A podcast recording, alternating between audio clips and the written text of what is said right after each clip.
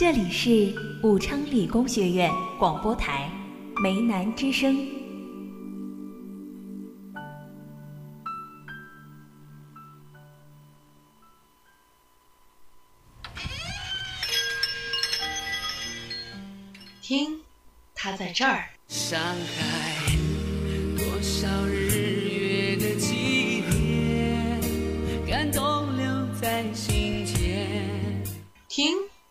这儿。万爱北京，我留下许多情。听，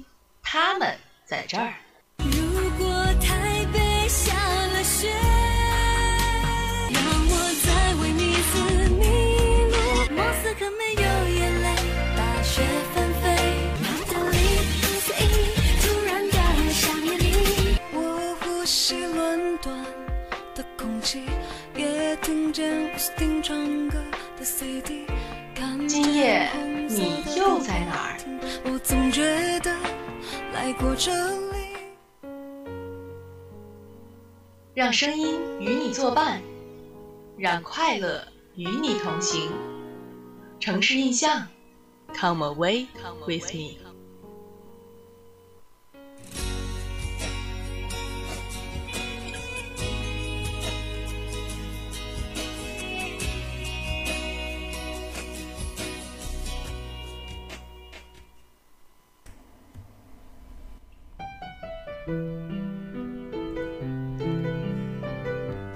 亲爱的听众朋友们，大家晚上好！您现在听到的声音来自武昌理工学院梅南之声广播台，在每周四的晚间为您提供的一档旅游类节目《城市印象》。亲爱的听众朋友们，大家晚上好，我是你们的老朋友小旭。今天啊，我们还请到了一位特邀嘉宾光临我们的节目，这位嘉宾也是小旭的同学以及好朋友。下面让他给大家做一下自我介绍吧。很荣幸做客城市印象。Hello，大家好，我是卢峰。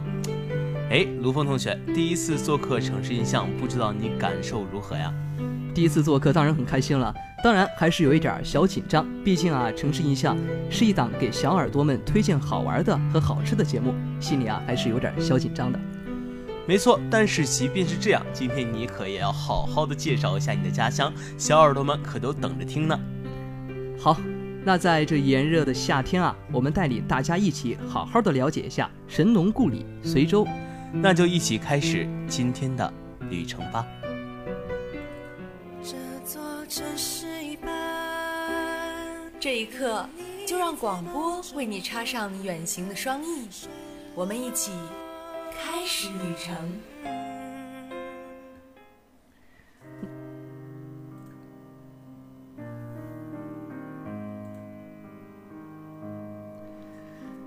那么随州啊是湖北省最年轻的地级市，位于湖北省北部，地处长江流域和淮河流域的交汇地带，东承中部中心城市武汉，西接省域副中心城市襄阳，北临南阳、信阳、南达、荆门，是湖北省对外开放的北大门，相识随汽车工业中心走廊重要城市，国家实施西部大开发战略由东向西的重要接力站和中转站。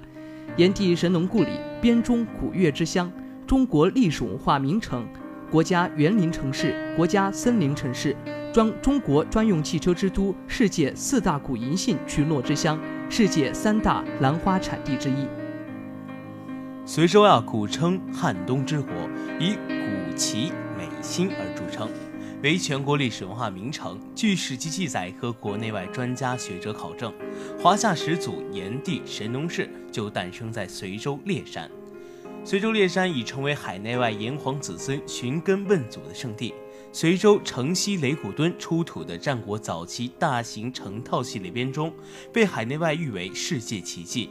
被称为楚北天空第一峰的金宠名胜大红山，风光秀丽，景观独特，是国家级自然风景保护区。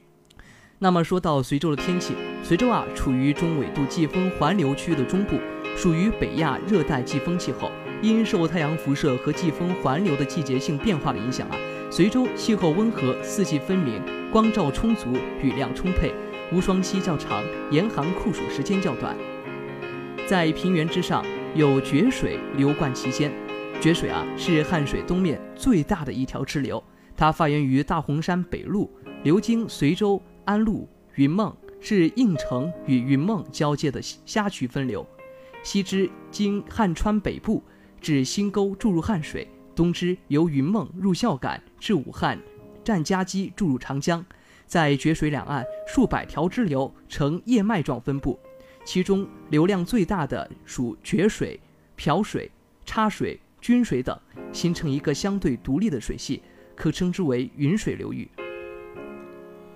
随州啊，还处于中纬度季风环流区域的中部，属于北亚热带季风气候。因受太阳辐射和季风环流的季节性变化的影响啊，随州气候温和，四季分明，光照充足，雨量充沛，无霜期较长，严寒酷暑时间也是较短的。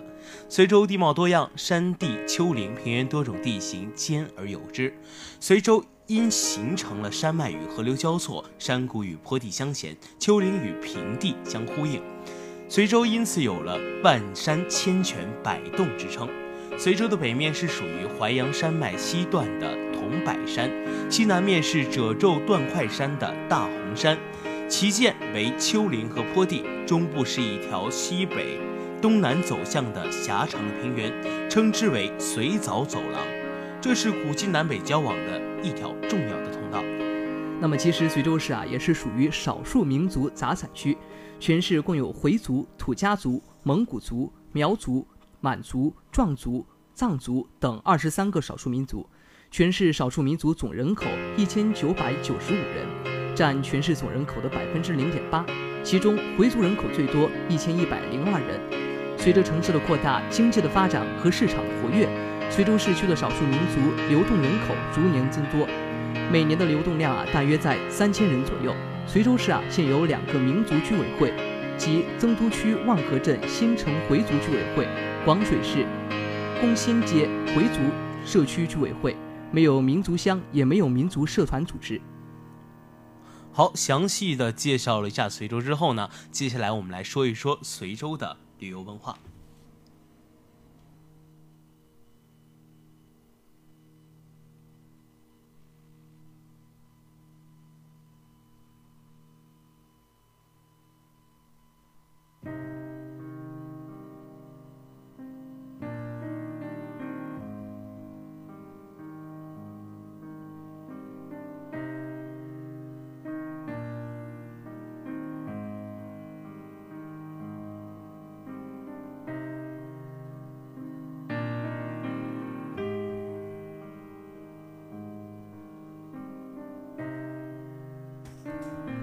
那么接下来我要说到的第一个景点啊，就是随州大洪山。随州市西南部的大洪山是国家级风景名胜区，方圆三百三十多平方公里，横卧江汉，蜿蜒荆襄，气势磅礴，风光秀丽，具有一山分四季、十里不同温的气候特点。坐落在风景区内的小泉湾度假村啊，是绝妙的避暑胜地。峰峻群峰鼎立，突兀耸峙，层峦叠嶂，绵亘百里。大洪山色主峰宝峰珠，海拔一千零五十五米，相对高差八百多米，四周悬崖峭壁与近在咫尺的悬沟岩、笔架山环峙鼎立，十分壮观。林幽在大洪山有一片原始森林，成片的楠木，名贵的千年银杏，古木参天，奇花异草，百鸟欢歌，把整个景区点缀得格外瑰丽。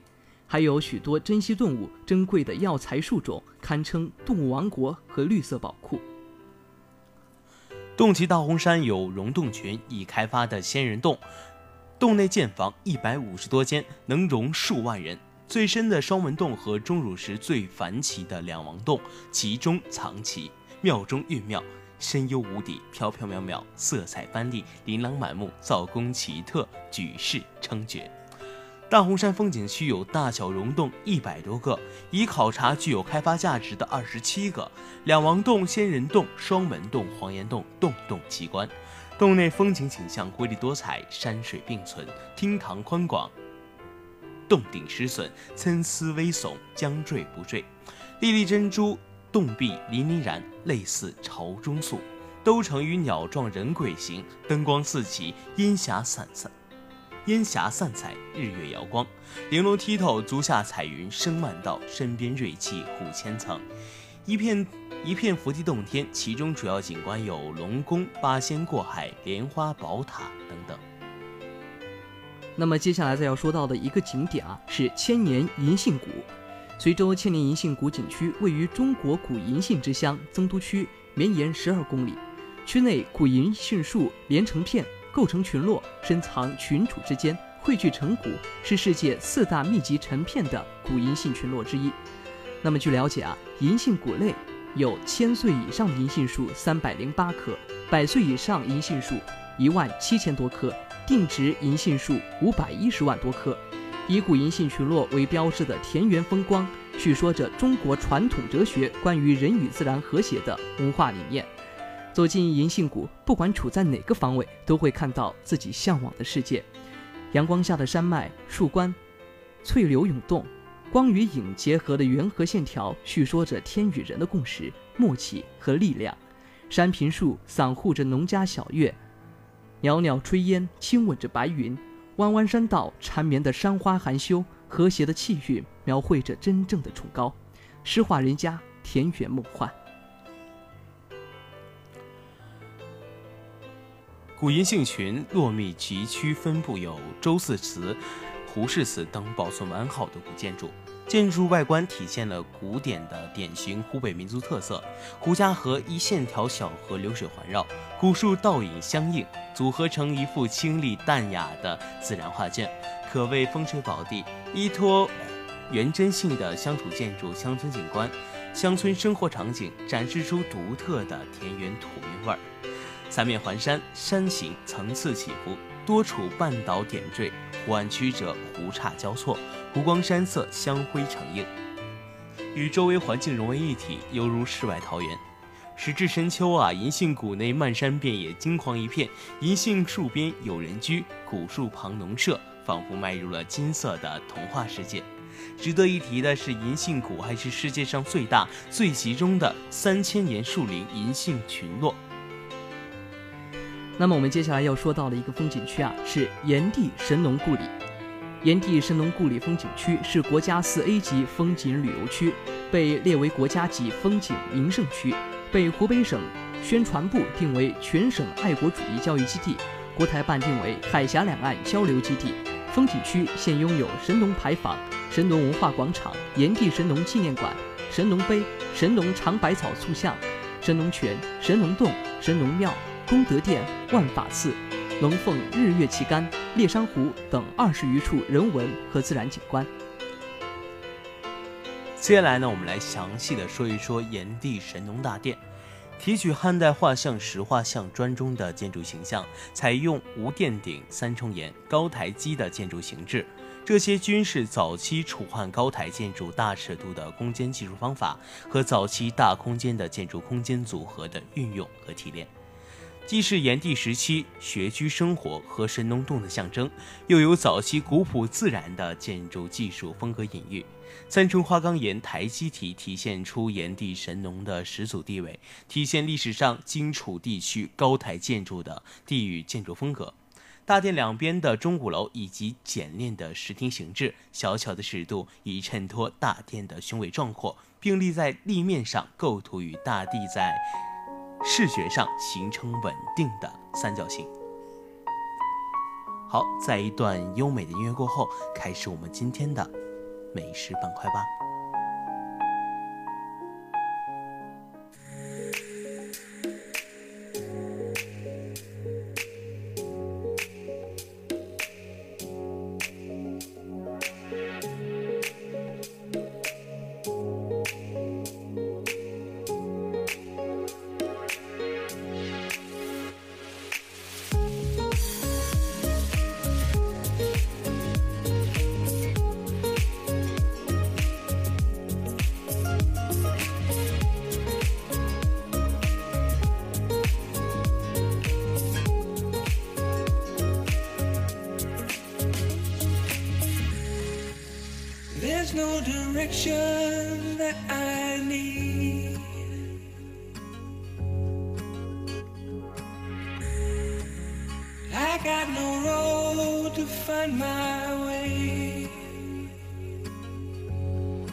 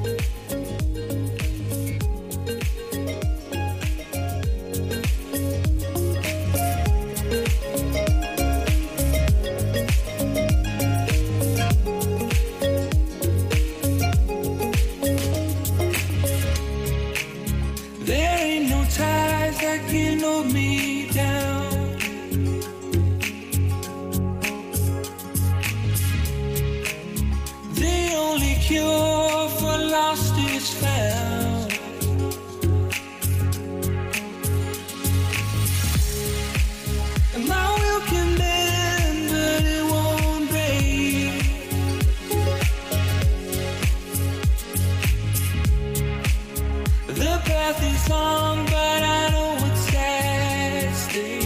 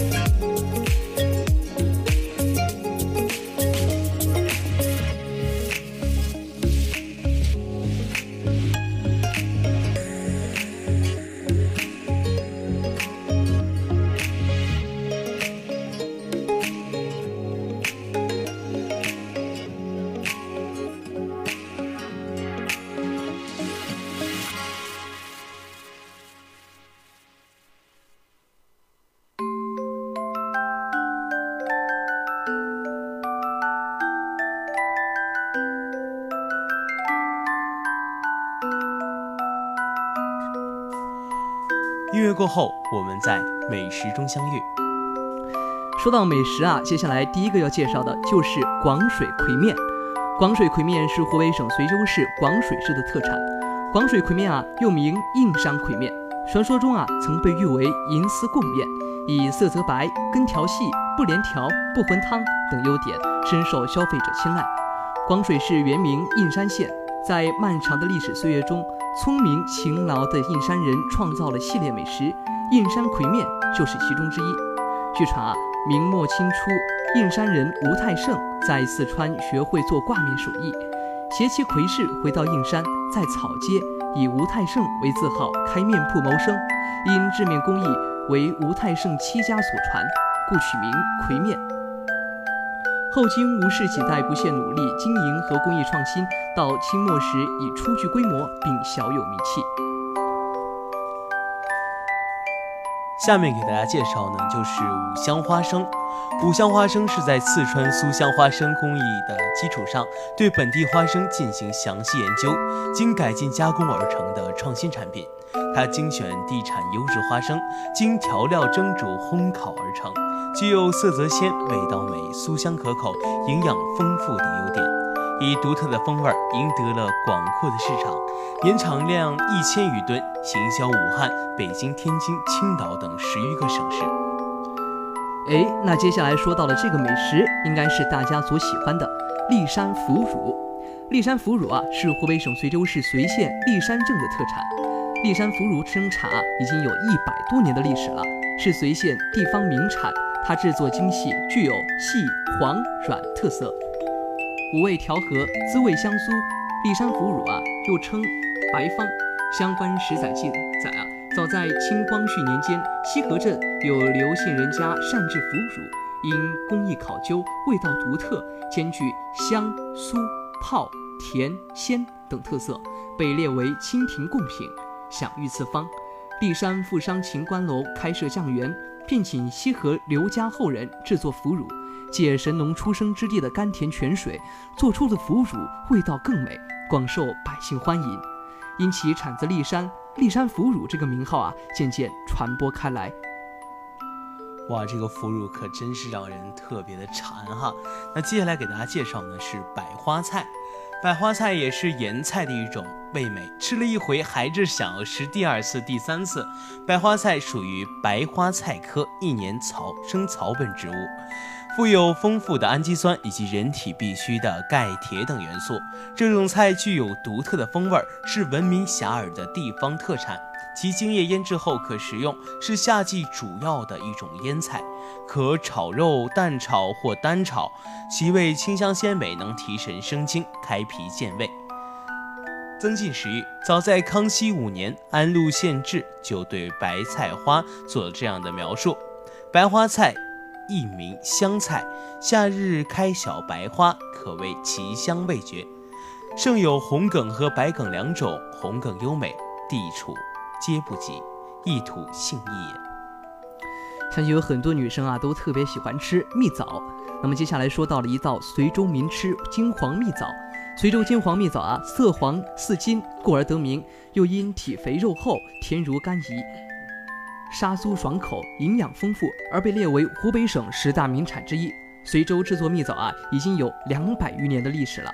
古时仁宗曾赞曰：“随州蜜枣胜仙桃。”解放后啊，蜜枣生产有了较大发展。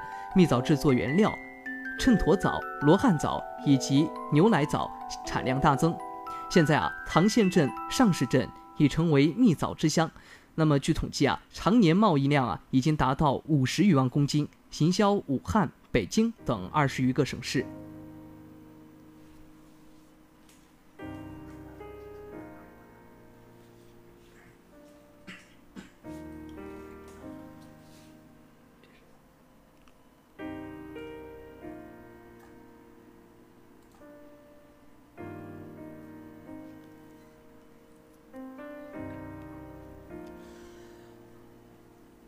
那么最后给大家介绍的呢是桐柏山山野菜。随州市曾都区北部地处桐柏山脉，山高林密，气候湿润，自然资源丰富。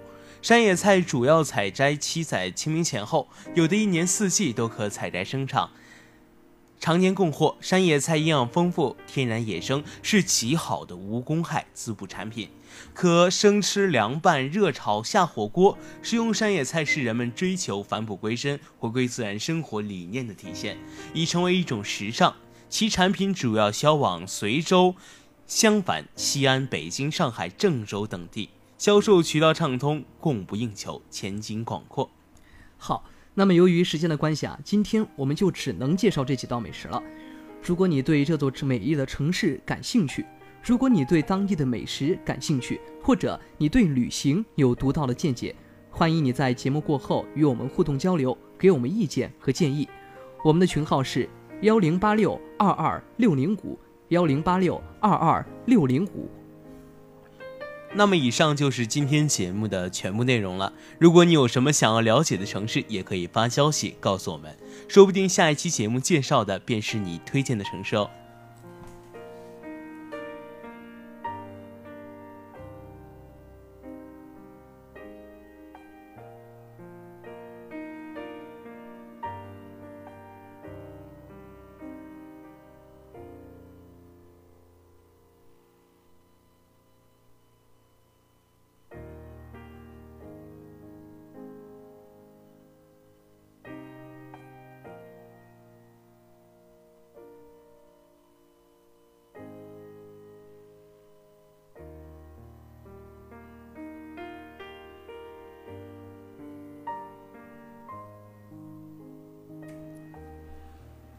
有些事情现在不做，一辈子也不会做了；有些地方现在不去，一辈子就错过了。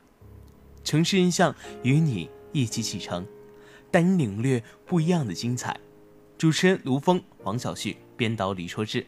感谢你的收听，我们下期节目再见。晚是世界的晚，安是给你的安，晚安。晚安。